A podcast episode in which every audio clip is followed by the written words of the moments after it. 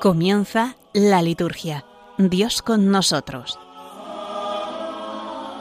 Con el Padre Carlos Pérez Criado.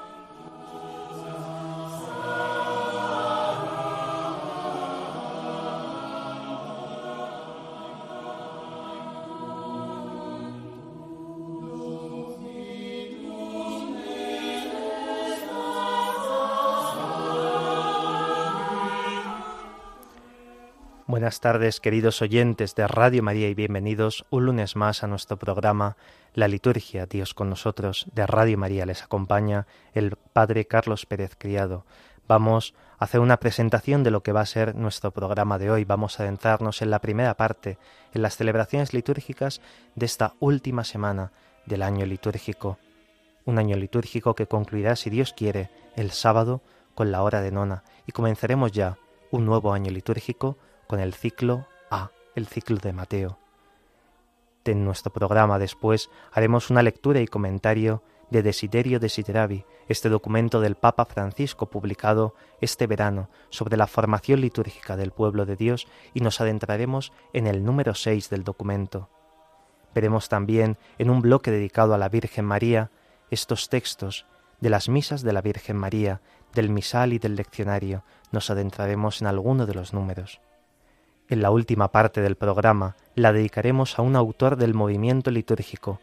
Veremos la figura y la impronta del cardenal Schuster. Al final de nuestro programa nos introduciremos ya en el comienzo del Adviento y los santos que tendremos presentes a lo largo de esos días. Nos ponemos en presencia de Dios para comenzar rezando.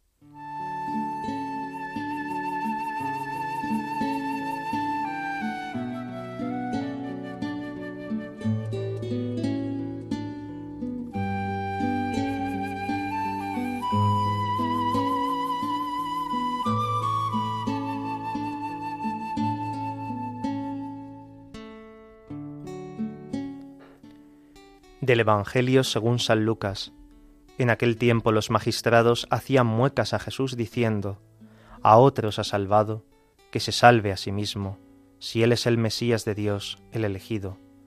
Se burlaban de él también los soldados, que se acercaban y le ofrecían vinagre diciendo, Si eres tú el rey de los judíos, sálvate a ti mismo. Había también por encima de él un letrero, Este es el rey de los judíos. Uno de los malhechores crucificados lo insultaba diciendo, ¿No eres tú el Mesías? Sálvate a ti mismo y a nosotros. Pero el otro, respondiéndole e increpándolo, le decía, ¿Ni siquiera temes tú a Dios estando en la misma condena? Nosotros, en verdad, lo estamos justamente, porque recibimos el justo pago de lo que hicimos. En cambio, éste no ha hecho nada malo. Y decía, Jesús, acuérdate de mí cuando llegues a tu reino. Jesús le dijo, En verdad te digo, hoy estarás conmigo en el paraíso.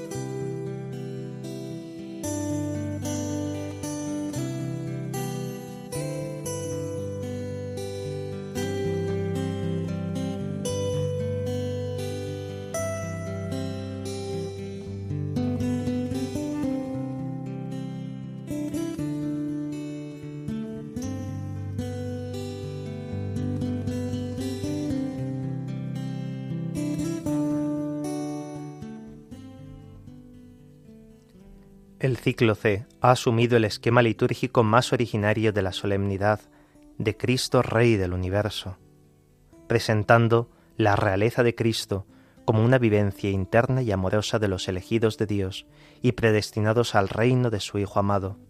En la primera lectura, la semblanza davídica, vinculada a la inmolación del Rey hasta el supremo sacrificio de la cruz. Jesucristo, que paradójicamente no se dejó proclamar rey a lo largo de su vida pública, permite, en las horas de su pasión, que sea proclamada su realeza. He aquí que el ajusticiado a su lado, el buen ladrón, reconoce la realeza de Cristo y es salvado. El hoy, que allí es pronunciado, se abre y se proyecta en todos los tiempos.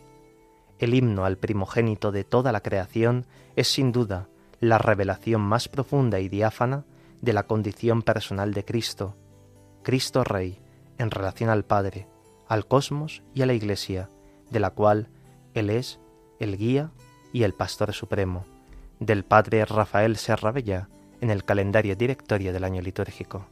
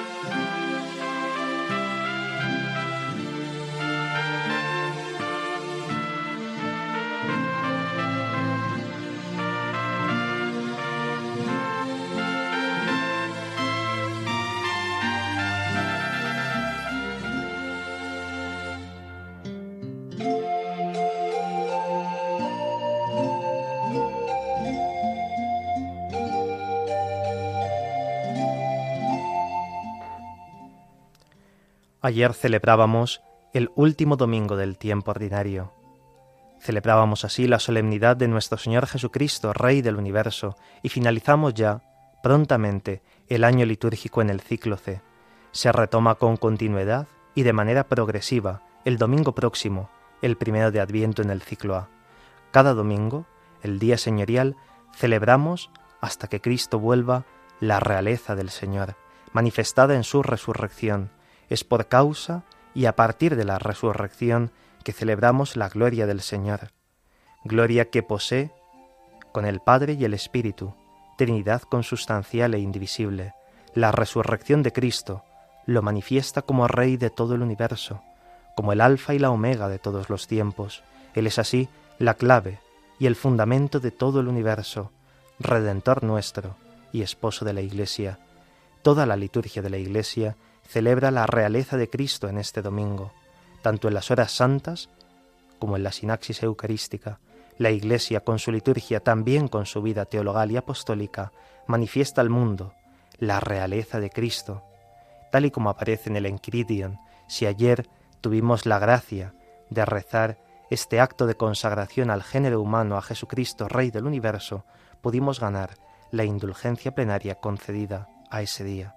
Vamos a terminar con un texto de San Pablo VI, en Manila, en el año 1970, en el que dirigiéndose a nuestro Señor decía así, Tú eres el Cristo, el Hijo del Dios, Dios vivo, tú eres el revelador de Dios invisible, el primogénito de toda criatura, el fundamento de todo, tú eres el Maestro de la humanidad, tú eres el Redentor, naciste, moriste y resucitaste por nosotros, tú eres el centro de la historia y del mundo.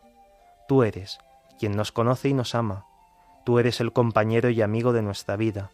Tú eres el hombre del dolor y de la esperanza. Tú eres aquel que debe venir y que un día será nuestro juez. Y así esperamos nuestra felicidad. Nunca acabaría de hablar de ti. Tú eres luz y verdad. Más aún, tú eres el camino, la verdad y la vida. Tú eres el príncipe y el fin el alfa y la omega.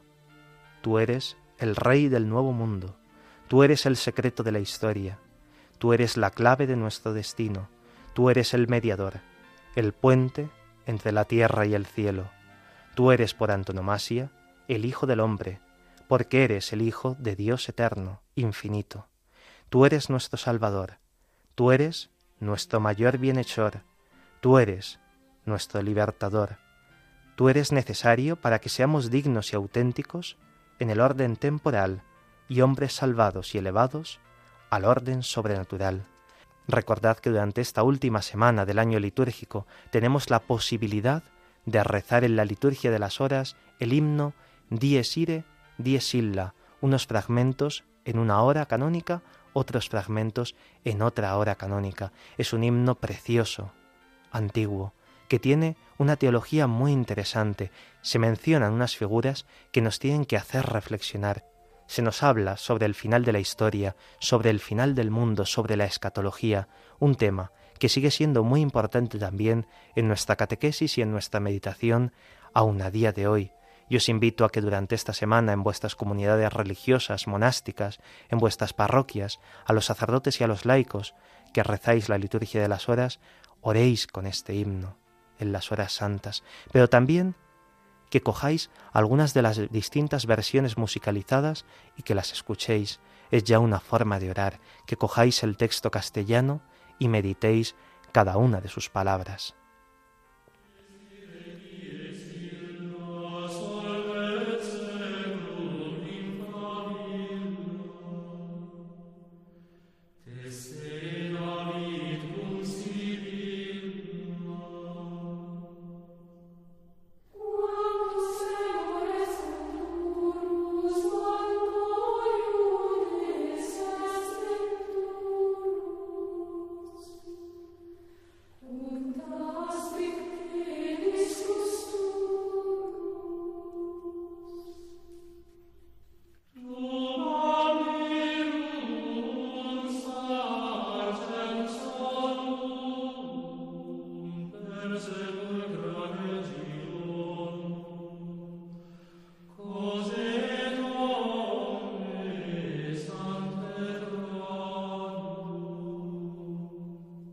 Hoy lunes estamos celebrando esta memoria obligatoria de la presentación de la Bienaventurada Virgen María. Esta fiesta surge en el año 543 y fue el tiempo en que se dedicó una basílica a la Virgen, la nueva. Se levantó en la misma montaña de Sión. Las iglesias orientales, muy sensibles ante las fiestas marianas, conmemoran este día, la entrada de María en el templo, para indicar el don que de sí misma hacía en cuerpo y alma Dios. Es una de las doce grandes fiestas que las iglesias de Oriente dedican a la Virgen María. La liturgia oriental invoca este día María como fuente incesante del amor, templo espiritual de la santa gloria de Cristo nuestro Señor. Sería interesante que, ya que esta celebración solo tiene la oración colecta propia, podamos coger la oración sobre las ofrendas, la oración después de la comunión y sobre todo el prefacio de estos formularios de misas de la Virgen María. Si buscamos en ellos el número 23, tiene un formulario que se llama Santa María, Templo del Señor, y que es muy adecuado para la memoria que hoy celebramos. El prefacio de este formulario dice así, En verdad es justo y necesario, es nuestro deber y salvación darte gracias, siempre y en todo lugar, Señor Padre Santo, Dios Todopoderoso y Eterno, porque te has preparado una morada en nosotros, purificada e iluminada por el Espíritu Santo y santificada con tu presencia. La Virgen María, por el misterio de la Encarnación y por su fe obediente, se convirtió en templo singular de tu gloria, casa de oro, adornada por el Espíritu con toda clase de virtudes, palacio real, resplandeciente por el fulgor de la verdad, ciudad santa, que alegra los ríos de la gracia, arca de la nueva alianza, que contiene al autor de la nueva ley, Jesucristo, Señor nuestro. Por él los ángeles y los arcángeles te adoran eternamente, gozosos en tu presencia. Permítenos unirnos a sus voces, cantando tu alabanza.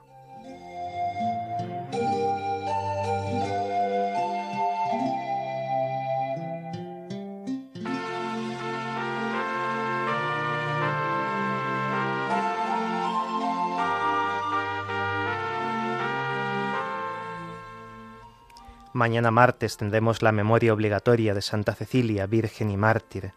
Ella es venerada desde muy antiguo en la Iglesia de Roma. Se venera en la Basílica del Trastevere y en el cementerio de Calixto en la Vía Apia. Se cree que Cecilia era una joven romana, noble, que padeció durante la persecución de Alejandro Severo hacia el año 230 después de Cristo. Durante el papado de Urbano I, su pasio fue muy conocida y divulgada pero ya los volandistas afirmaban que era totalmente legendaria. Por consiguiente, es muy poco lo que se puede afirmar sobre la santa. Es probable una identificación de la mártir con la titular de la Basílica del Trastevere. Lo más determinante es que el nombre de la santa se incluye secularmente en el canon romano. La Iglesia celebra en ella los dones de la virginidad y del martirio. Ambos resplandecen en la pureza de la fe, vivida y testimoniada. La equívoca frase del relato apócrifo, al son de instrumentos de tortura, la Virgen cantaba en su corazón unánimemente al Señor, fue decisiva para ser invocada como patrona de la música, ya desde finales de la Edad Media. Consta que su memoria litúrgica en el día de hoy se celebraba ya en el año 545.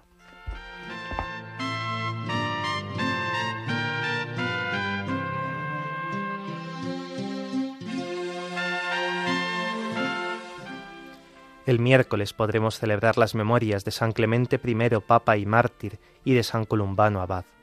San Clemente I, Papa y Mártir, es el tercer sucesor del apóstol San Pedro, que regió la Iglesia romana, y escribió una espléndida carta a los corintios para fortalecer entre ellos los vínculos de la paz y la concordia.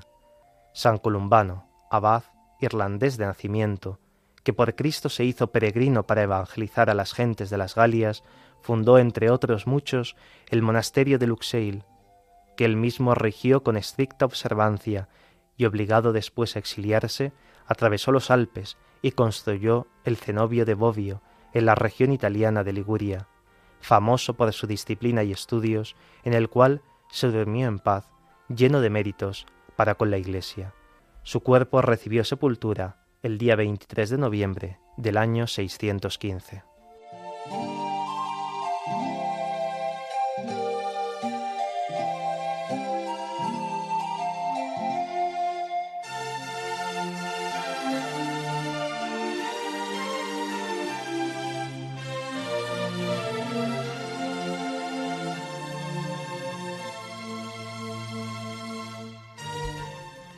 El jueves tendremos la memoria de los santos Andrés Dunglac, presbítero y compañeros mártires, el trabajo de evangelización en Vietnam llevado a cabo desde, desde inicios del siglo XVI y consolidado con los primeros vicariatos apostólicos del norte y del sur, ha tenido en el transcurso de los siglos un admirable desarrollo. Actualmente, las diócesis de Vietnam son 25, 10 en el norte y 6 en el centro y nueve en el sur, y los católicos son aproximadamente 6 millones, casi el 10% de la población. Este resultado se debe a que desde los primeros años la semilla de la fe se ha mezclado en el territorio vietnamita con la abundante sangre de los mártires, tanto del clero misionero como del clero local y del pueblo cristiano de Vietnam. Juntos han soportado las fatigas del trabajo apostólico y han afrontado incluso la muerte por dar testimonio de la verdad evangélica. La historia religiosa de la Iglesia vietnamita señala que han existido un total de 53 edictos durante más de dos siglos, en total 261 años, de 1625 a 1886, que han decretado persecuciones contra los cristianos. Una más cruel que la otra. Son alrededor de unas 130.000 las víctimas caídas por todo el territorio nacional del Vietnam. Entre esta multitud se ha conservado la memoria de 117 mártires, de los cuales Andrés Dunglac es el primero de la lista. Algunos son misioneros extranjeros, algunos son españoles, algunos de las misiones extranjeras de París, pero la gran mayoría son cristianos laicos del sitio. Pidamos por aquellas iglesias, que ahora son florecientes, pero que han sido regadas por la sangre de tantos santos mártires. El Papa San Juan Pablo II fue el que canonizó a estos 117 mártires en el año 89 e introdujo su memoria obligatoria en el calendario de la Iglesia Universal.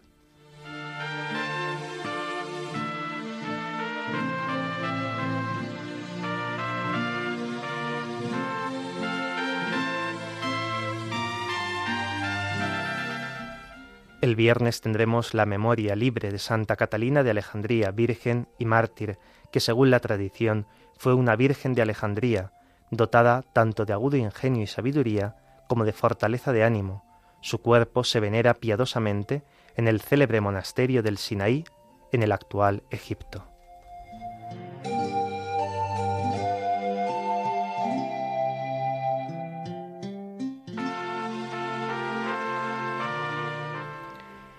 Y ya el sábado, como dijimos, concluiremos en la hora de nona este año litúrgico del Señor. Acabará este tiempo ordinario y comenzaremos ya después el tiempo de Adviento.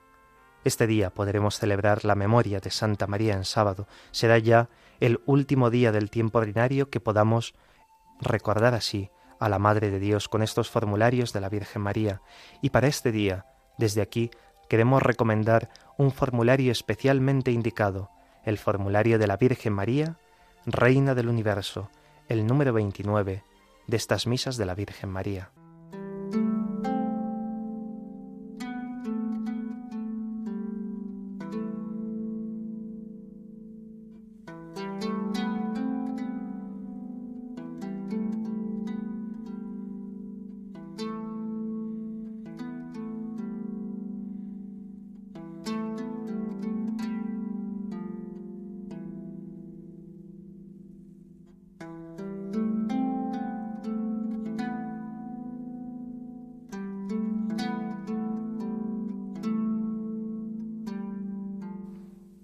Vamos a dar lugar a este bloque dedicado a Desiderio Desidavia, esta carta del Papa Francisco sobre la formación litúrgica del pueblo de Dios, y vamos a hacerlo con este número 6 del documento que dice así. Antes de nuestra respuesta a su invitación, mucho antes, está su deseo de nosotros. Puede que ni siquiera seamos conscientes de ello, pero cada vez que vamos a misa, el motivo principal es porque nos atrae el deseo que Él tiene de nosotros. Por nuestra parte, la respuesta posible, la ascesis más exigente, es, como siempre, la de entregarnos a su amor, la de dejarnos atraer por Él. Ciertamente, nuestra comunión con el cuerpo y la sangre de Cristo ha sido deseada por Él en la última cena.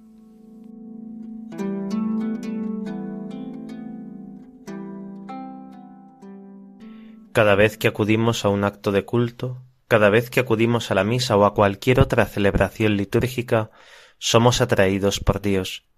Esto es algo que en nuestro mundo moderno, en el que se tiende a la autoafirmación del yo, nos puede parecer sorprendente. Podríamos pensar, voy a misa porque soy bueno o porque soy generoso con Dios, y ciertamente esto estará ahí, pero es importante que comprendamos y que vivamos que Dios es quien mueve nuestro corazón hacia Él. San Pablo afirma en la primera carta a los Corintios, nadie puede decir Jesús es Señor, sino por el Espíritu Santo. Es el Santo Neuma el que mueve nuestra vida y nuestro corazón de cristianos. Ay cuántas veces no dejamos que el Espíritu Santo sea el que nos guíe, pero Él está ahí, siempre detrás de nosotros y a nuestro lado, acompañándonos en el peregrinar cotidiano. Nosotros, cada vez que acudimos a misa, respondemos a su invitación.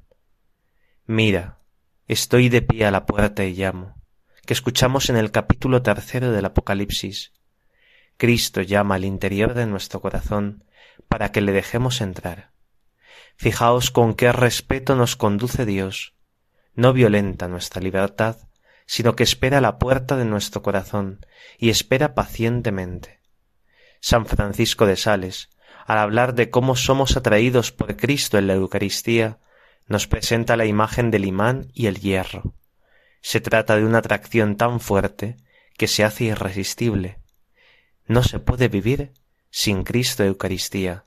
Ahora bien, ¿qué pasa cuando un imán no atrae al hierro? Nos podríamos preguntar con San Francisco de Sales, ¿de quién es la culpa? ¿Del imán o del hierro? Del imán ciertamente no. Hay tres causas, según San Francisco de Sales, por las que un cristiano no es atraído por el imán de Dios. En primer lugar, porque ese hierro está muy lejos. San Francisco, San Francisco explicará una vida de pecado y de vicio muy arraigada. En segundo lugar, porque se interpone entre el imán y el hierro un objeto duro, como puede ser una piedra que impide la atracción. Y San Francisco explicará que esta piedra sería la soberbia. Un alma soberbia nunca saborea a Dios, impide la atracción. En tercer lugar, porque el hierro está lleno de grasa, que también impide la tracción.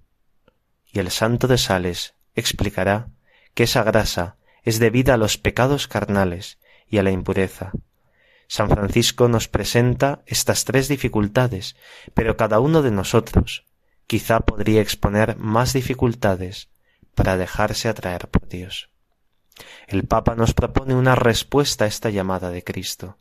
La tesis más exigente es la de entregarnos a su amor, dice en este número seis. Se nos invita a que abramos de par en par nuestra vida a Dios. No podemos participar de la Eucaristía.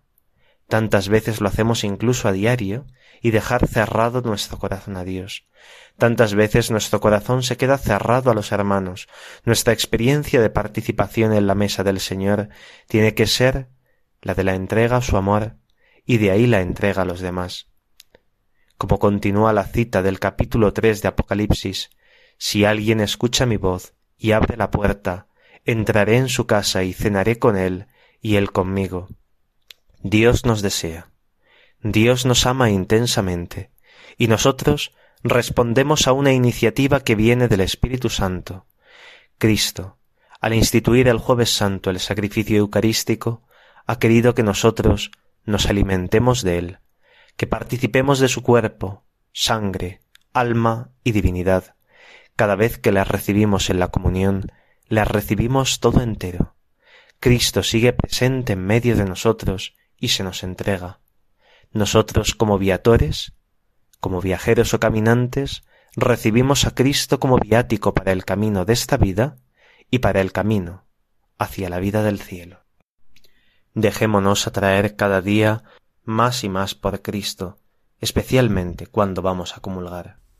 Vamos a hacer un momento de oración con la versión del Dies Ire de Mozart, otra de las versiones que os propongo para que durante esta semana, la última del año litúrgico, podáis orar y adentraros en la espiritualidad propia de estos días finales del año.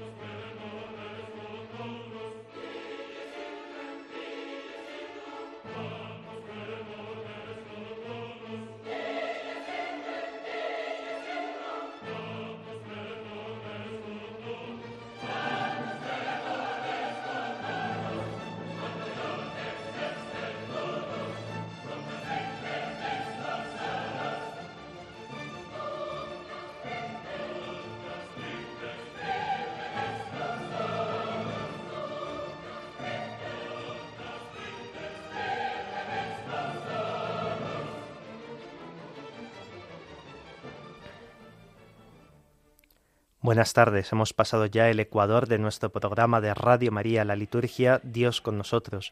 Les acompaña en el micrófono el Padre Carlos Pérez Criado y en el control Juan Manuel González. Hemos escuchado el Dies Ire, Dies Illa, según la versión de Mozart, y vamos, y vamos a dar paso ya a este otro bloque dedicado a las misas de la Virgen María.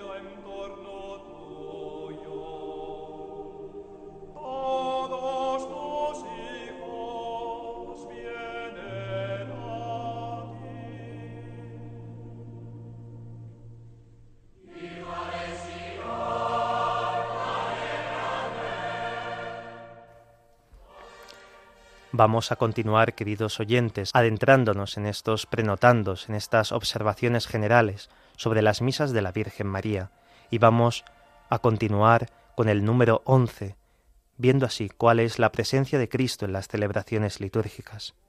Después de la gloriosa ascensión de Cristo al cielo, la obra de la salvación continúa realizándose sobre todo en la celebración de la liturgia, la cual es considerada, no sin razón, el momento último de la historia de la salvación, pues en la liturgia Cristo está presente de varios modos.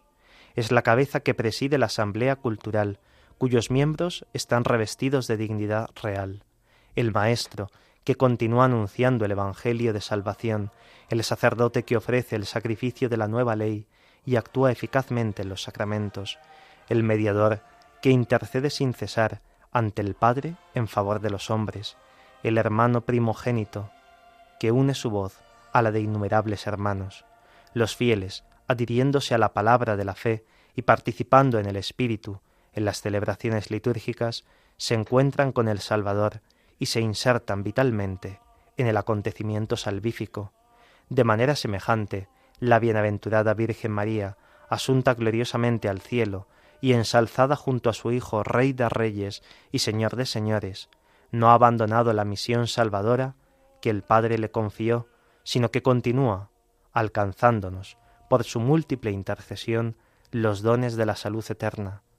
La Iglesia que quiere vivir el misterio de Cristo, con María y como María, a causa de los vínculos que la unen a ella, experimenta continuamente que la bienaventurada Virgen María está a su lado siempre, pero sobre todo en la Sagrada Liturgia, como Madre y como Auxiliadora. La liturgia, por su misma naturaleza, favorece y realiza y expresa también maravillosamente la comunión no sólo con las iglesias diseminadas por toda la tierra, sino también con los bienaventurados del cielo, con los ángeles y los santos, y en primer lugar con la gloriosa Madre de Dios. En íntima comunión con la Virgen María e imitando sus sentimientos de piedad, la Iglesia celebra los divinos misterios en los cuales Dios es perfectamente glorificado y los hombres son santificados. Asociándose a su voz, de la Madre del Señor, bendice a Dios Padre y lo glorifica con su mismo cántico de alabanza, el cántico del Magnificat. Con ella quiere escuchar la palabra de Dios y meditarla asiduamente en su corazón. Con ella desea participar en el misterio pascual de Cristo y asociarse a la obra de la redención. Imitándola a ella, que oraba en el cenáculo con los apóstoles, pide sin cesar el don del Espíritu Santo. Apelando a su intercesión, se acoge bajo su amparo y la invoca para que visite al pueblo cristiano y lo llene de sus beneficios. Con ella, que protege benignamente sus pasos, se dirige confiadamente al encuentro de Cristo.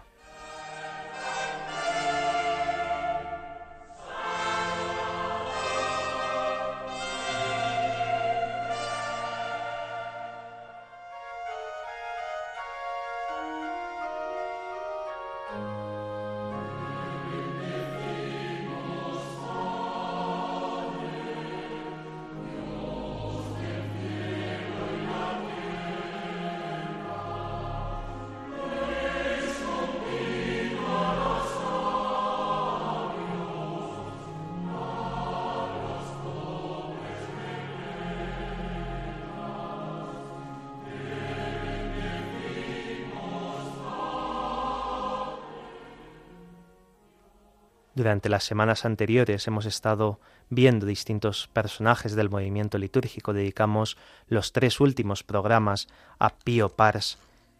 Y ahora nos vamos a adentrar en otro personaje muy importante del movimiento litúrgico, el cardenal Schuster, que es ejemplo y es también un maestro de la espiritualidad pascual. Alfredo Ildefonso Schuster, monje benedictino, arzobispo cardenal de la Iglesia de Roma, es una de las figuras más relevantes de la Iglesia en la primera mitad del siglo XX. Nacido en Roma el día 18 de enero de 1880, ingresó en la escuela monástica de la Abadía Romana de San Pablo en noviembre de 1891. Más tarde, en 1898 ingresó en el noviciado de esta abadía benedictina, en donde profesó el 13 de noviembre del año siguiente.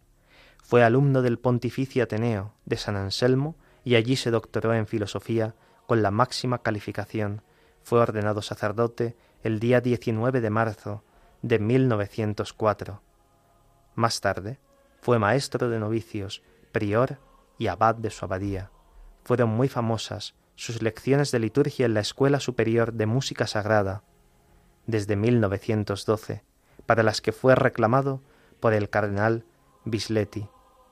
Tanta fue la fama de Schuster que en la curia romana lo requirieron para varias misiones delicadas, además de ser consultor de varias congregaciones romanas, sobre todo de la Sagrada Congregación de Ritos. Aquí en España es más conocido por su obra, meritísima, en nueve volúmenes, el Liber Sacramentorum, que en Italia llegó a alcanzar las diecinueve ediciones y se tradujo a ocho lenguas distintas, pero de él se ignora toda la inmensa labor realizada, primero en la curia romana y después, durante nada más y nada menos que veinticinco años, como arzobispo de Milán, para cuya sede fue elegido por el Papa Pío XI en el año 1929, al mismo tiempo que le creaba cardenal. En Ildefonso Schuster se ha de ver, por encima del monje estudioso, del esclarecido profesor, del escritor, del diligente colaborador de la curia, del amigo y confidente de los papas, incluso por encima del abad, del arzobispo y del cardenal, al santo. Schuster fue toda su vida un gran siervo de Dios, que marchó siempre en su presencia y con el que tenía continuos coloquios en la oración. Se le llamó con razón el cardenal de la plegaria. Su sucesor en la sede milanesa fue Monseñor Montini, luego Pablo VI, San Pablo VI, que fue el que inició su proceso de beatificación y de canonización al tercer año de su muerte, ocurrida a las cuatro de la madrugada de un día caluroso de verano, un 30 de agosto de 1954. La Congregación para las Causas de los Santos le proclamó venerable ante la presencia del Papa Juan Pablo II y fue beatificado el 12 de mayo de 1996 por San Juan Pablo II. Su proceso de canonización sigue en marcha. Esperemos que dentro de no mucho tiempo le veamos elevado al honor de los altares como santo. Todos cuantos se acercaban a él salían con la impresión de haber tratado a un hombre santo. Este es el juicio que de él dio siempre el pueblo cristiano milanés, que le amó entrañablemente en una correspondencia noble y generosa al amor, y desveló de su querido cardenal que siempre estuvo dispuesto a dar la vida por su pueblo. Algunos no entendieron su gran vida apostólica. Los hechos lo desmienten. El cardenal Roncalli, patriarca de Venecia, luego papa con el nombre de Juan XXIII, depuso en el proceso de beatificación y canonización de Schuster. Según testimonios verbales y escritos de mi conocimiento, Schuster ha superado la actividad de San Carlos y la actividad exterior del mismo cardenal Ferrari de tan amada, bendita y santa recordación. El cardenal Schuster, el beato Schuster, celebró cinco sínodos, un concilio provincial, hizo la visita pastoral cinco veces a toda la inmensa diócesis milanesa, consagró nada más y nada menos que 275 iglesias, dedicó 154 altares, ordenó a 21 obispos y a 1265 sacerdotes. Para su proceso de beatificación y canonización se han recogido sus escritos en más de 120 volúmenes.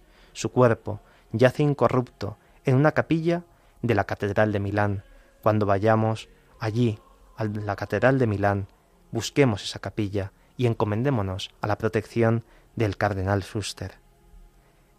Vamos a adentrarnos un poco más en la doctrina, en las enseñanzas de este beato.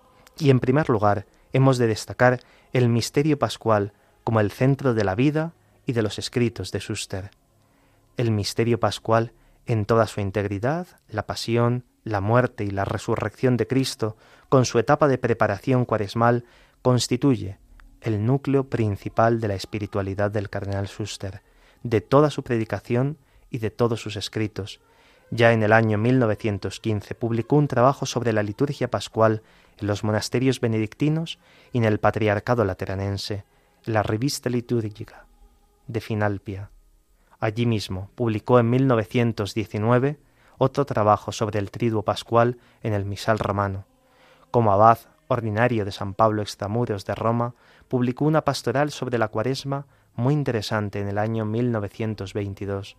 Son interesantes sus cartas pastorales sobre la cuaresma durante los 25 años como arzobispo de Milán, sobre todo las de los años, pueden tomar notas nuestros oyentes, 1930, 31, y las del 34 al 37, la del 39 al 41, la del 47, la de 1949, la de 1950, 51 y 1953. No son menos interesantes sus mensajes pascuales a los fieles de Milán, sobre todos los de los años 1942, 43, 48, del año 50, 51 y 52. Además de toda esta riquísima doctrina, no podemos olvidar la que se encuentra en los volúmenes tercero y cuarto de su gran obra tan conocida, el Liber Sacramentorum, que en España fue publicada en Barcelona en el año 1958, y sus cartas al monje casiense don José Pichino. En la vida y doctrina cuaresmal del cardenal Schuster aparece elocuentemente que ningún cristiano podrá vivir su propia vocación sino con el precio del trabajo y de la lucha. De ahí el continuo reclamo a la necesidad de la penitencia y al sentido espiritual de la cuaresma. El mismo Hijo de Dios no nos ha salvado sin la cruz. Por eso, participando en su cruz, es como la redención nos alcanzará y nos salvará. Por eso también el bautismo, en su muerte y resurrección, para revivirlas y el misterio de la encarnación, es siempre misterio de participación en el sacrificio redentor del Calvario. Pero no existe pasión sin resurrección, ni cuaresma sin Pascua. De ahí que la generosa inmolación de uno mismo vaya acompañada siempre de un progreso real en el amor de Dios. Al final, el corazón sube al Padre, mientras los ardores del Paráclito lo van consumando, como Cristo sobre la cruz. En este momento se contraen los desposorios divinos, y al que ve al Creador todo le parece pequeño. Así se llega al culmen de la vida mística, la cual produce en el hombre como un retorno maravilloso al estado original, cuando era espontánea la contemplación y el discurso familiar con Dios, cuando las criaturas no eran enemigas del hombre, sino sometidas a él. Así ahora, también el hombre, liberado por el amor de Dios, vive en él, y en su luz indecible. La inocencia lo fascina y hasta sucede que las criaturas inanimadas se pliegan a su querer, de ahí que no extrañen los milagros. Todo esto es maravilloso, es la síntesis de toda la vida espiritual del piadosísimo cardenal Schuster, de toda su producción literaria y de su misma predicación apostólica, pero es una realidad para el que vive plenamente los misterios del año litúrgico, cuyo centro es la Pascua del Señor y nuestra, con su preparación adecuada, la Cuaresma. Vamos a interrumpir aquí la vida del cardenal Schuster, que si Dios quiere dentro de quince días retomaremos.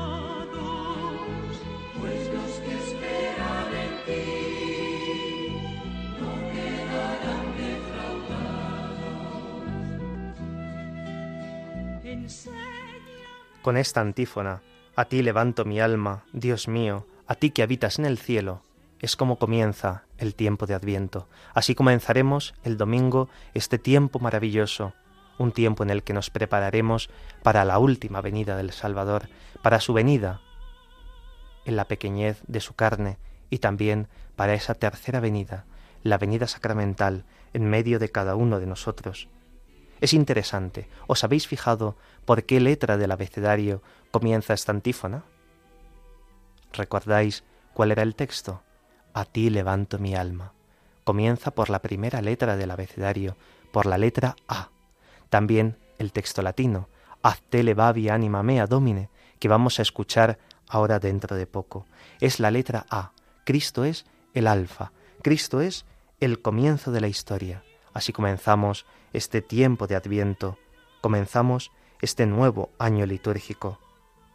Es también la invitación que recibimos todos los días que acudimos a la misa, cuando escuchamos esas palabras del sacerdote, levantemos el corazón.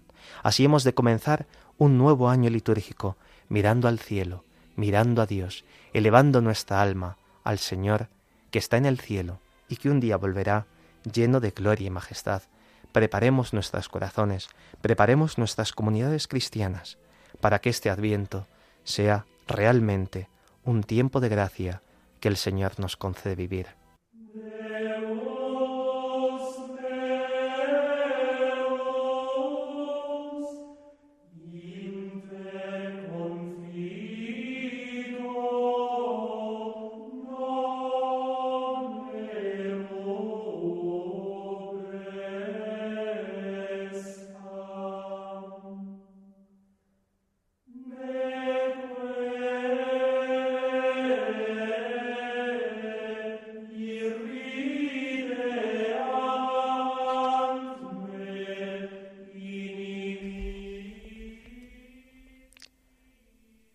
Largo del tiempo de Adviento encontraremos muchas menos celebraciones de los santos que durante otros tiempos litúrgicos. Esto ocurre fundamentalmente en la cuaresma, pero también en el tiempo de Adviento vemos que el calendario está más desahogado del tiempo de los santos, para que así nuestra mirada no se centre tanto en la meditación de la vida de los santos, como ocurre en el tiempo ordinario, sino que nos centremos más vivamente en el misterio de Cristo en este tiempo de Adviento, cada día los textos de la misa serán distintos, tanto en la eucología como en las lecturas. Dediquémosles especial atención. Y como os decía, hay menos celebraciones de los santos ahora. El próximo miércoles celebraremos la fiesta de San Andrés, apóstol, este apóstol que es natural de Bethsaida, hermano de Pedro y pescador como él. Fue el primero de los discípulos de Juan el Bautista, a quien llamó el Señor Jesús junto al Jordán y que le siguió, trayendo consigo a su hermano. La tradición dice que después de Pentecostés predicó el Evangelio en la región de Acaya, en Grecia, y que fue crucificado en Patras. La Iglesia de Constantinopla lo venera como muy insigne patrono.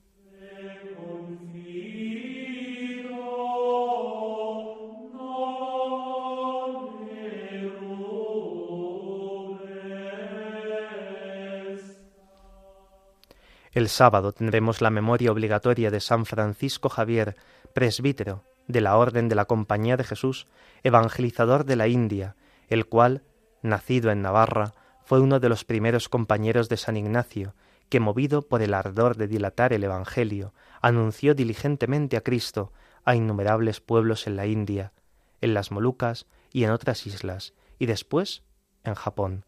Convirtió a muchos a la fe y finalmente murió en la isla de Sansón, en China, consumido por la enfermedad y los trabajos en el año 1552.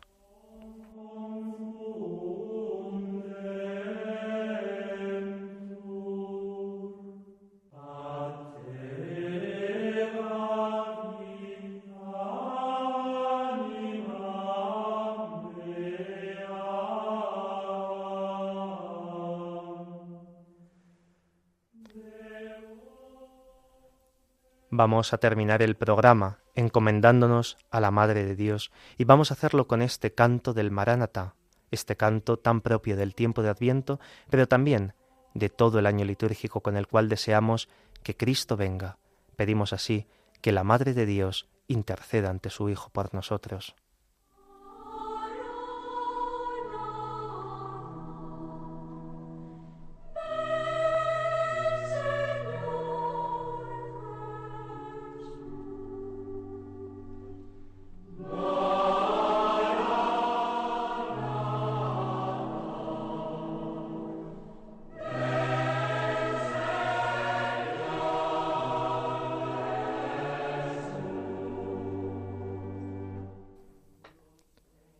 Esta tarde les ha acompañado en el micrófono el padre Carlos Pérez Criado y en el control Juan Manuel González, al que agradecemos mucho su silencioso servicio. A continuación dará comienzo otro programa en Radio María.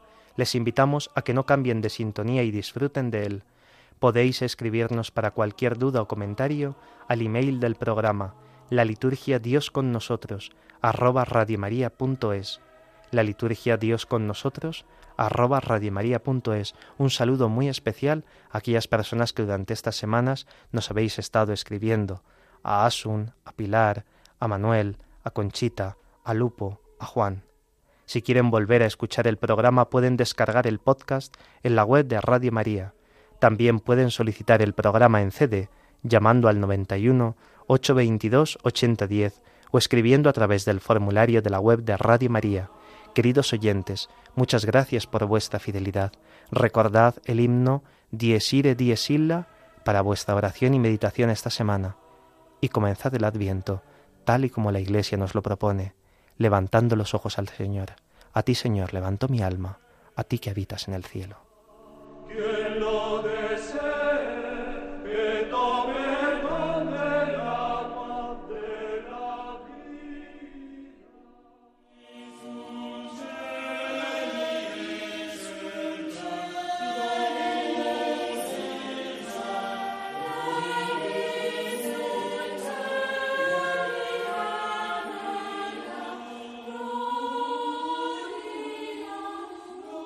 Así concluye la liturgia. Dios con nosotros, con el Padre Carlos Pérez Criado.